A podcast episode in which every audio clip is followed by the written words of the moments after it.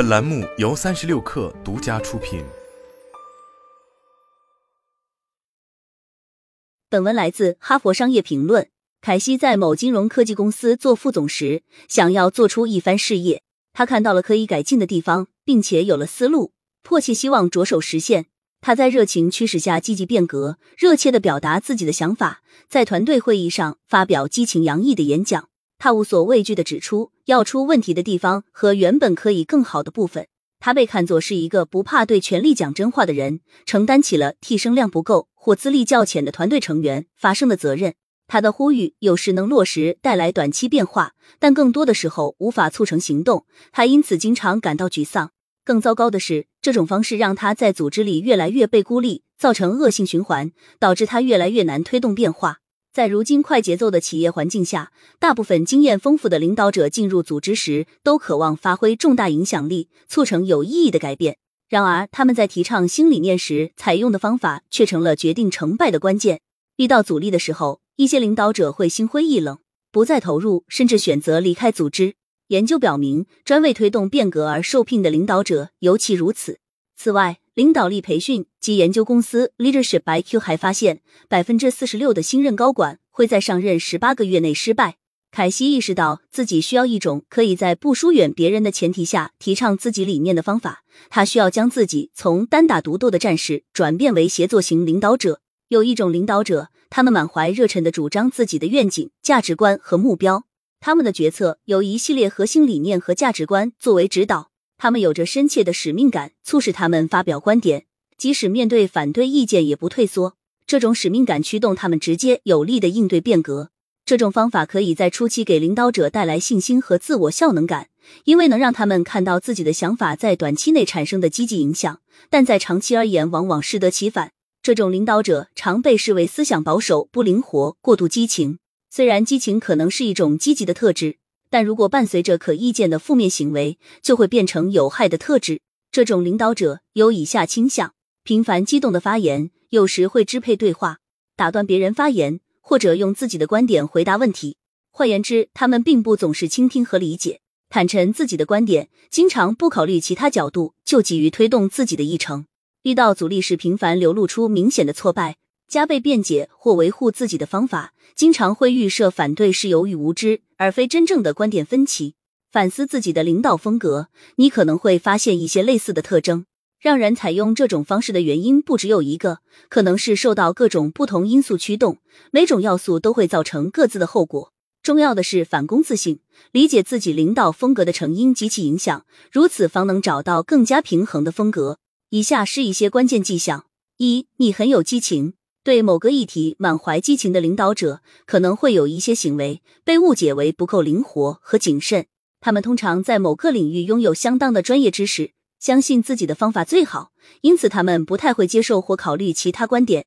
这点容易让他们精疲力竭，因为研究表明，将激情置于其他一切之上可能低效且有害。二，你会因为某项变革进程缓慢而灰心。这种领导者认为需要靠自己一个人的力量推动变革进展。采用的方法是密切关注，因此失去了募集支持者与协作者来协助实现长期变革的机会。他们尝试影响的群体没有他们的那种紧迫感。三，你以前看到过这种领导方法取得成效？一些领导者默认采取这种风格，是因为他们过去看到过这种方式立竿见影的成效。他们见证过这种方法如何取得令人印象深刻的效果，压倒一切意义推动决策。在短期来讲是这样，没错。但就长远而言，这种策略可能适得其反，影响领导者实现长久变革的能力。要在工作场所推动变革，更有效的方法是采用协作者的心态。协作者不会固执的坚持缺乏远见的视角，而是关注建立关系、了解组织动态和出现阻力的原因，并利用这部分知识，以一种有共识的战略性的方式提倡变革。以下六种方式帮助你成为更有协作性的领导者：一、理解组织文化。不管我们喜不喜欢，我们的影响力最终都是由我们希望影响的人们决定的，而且影响力高度取决于具体情况。与其坚持自己不理解所处环境就一味蛮干，更好的方法是弄清楚组织中各项事务的运作方式，寻找线索，推测各个环节是否顺利运行。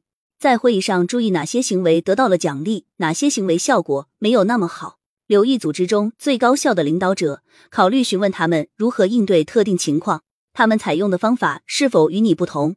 如果你理解了游戏的规则，就能玩得更好。二、选择你要参与的战斗。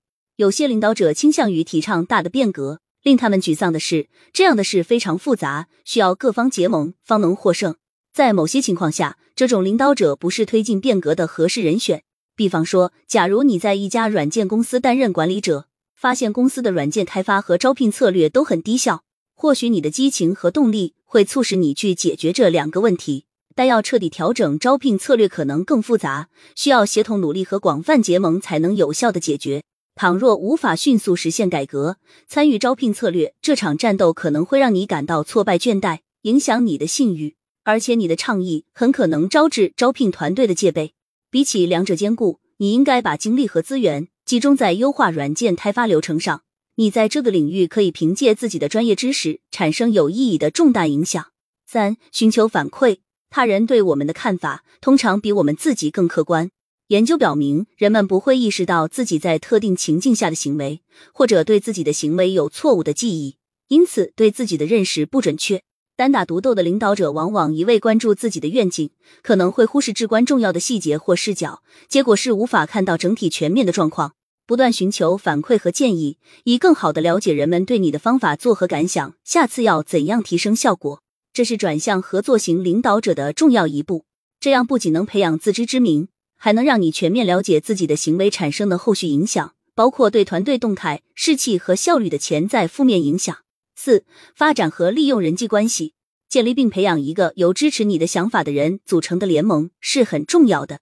把组织想象为一辆沉重的马车，从外部很难让马车停下或转向。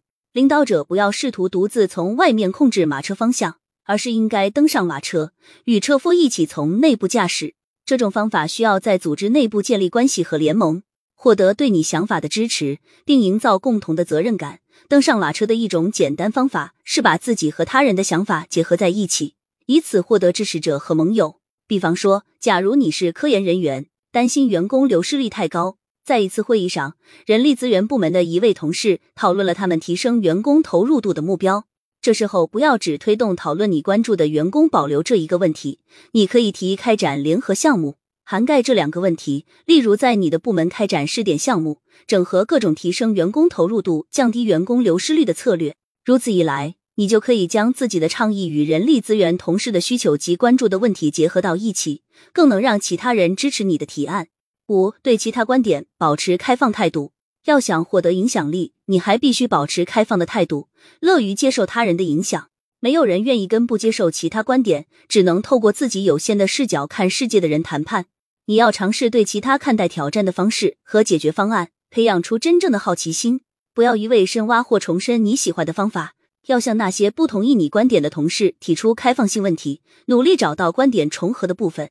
根据你的视角和专业知识。你或许觉得问题和解决方案之间是一条直线，但其他人可能看不到这样清晰的轨迹，因此很难实行理想的策略。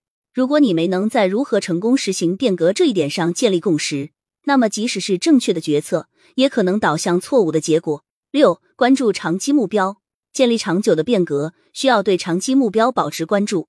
有时候，采取强硬的领导风格是理所当然的，也是合适的，特别是在需要紧急行动，而且你有权进行变革的情况下。不过，这种情况少之又少。倘若你想实现宏大持久的变革，就不太可能一蹴而就，而且很可能无法靠你一个人的力量完成。用这三个问题质疑你的内心：这是我要解决的问题吗？我需要独自解决这个问题吗？我需要现在就解决它吗？关注这几个重点，你就可以将程度合适的长期远景运用在真正重要的地方，不至于在这一路上碰到什么仗都要打一打。任何组织都难免需要变革，但变革的成败取决于推动变革的方法。满怀激情的凯西就意识到了这一点。实现长期变革不是独自一人的探索，而是要靠众人齐心协力做到这一点。需要我们抱有合作的心态，尊重并吸纳多样化的观点，对战略重点保持关注，耐心的应对复杂的组织动态。这不是说要你放弃自己的激情和主张，而是要以更加包容、更有战略性、更有效的方法去利用他们。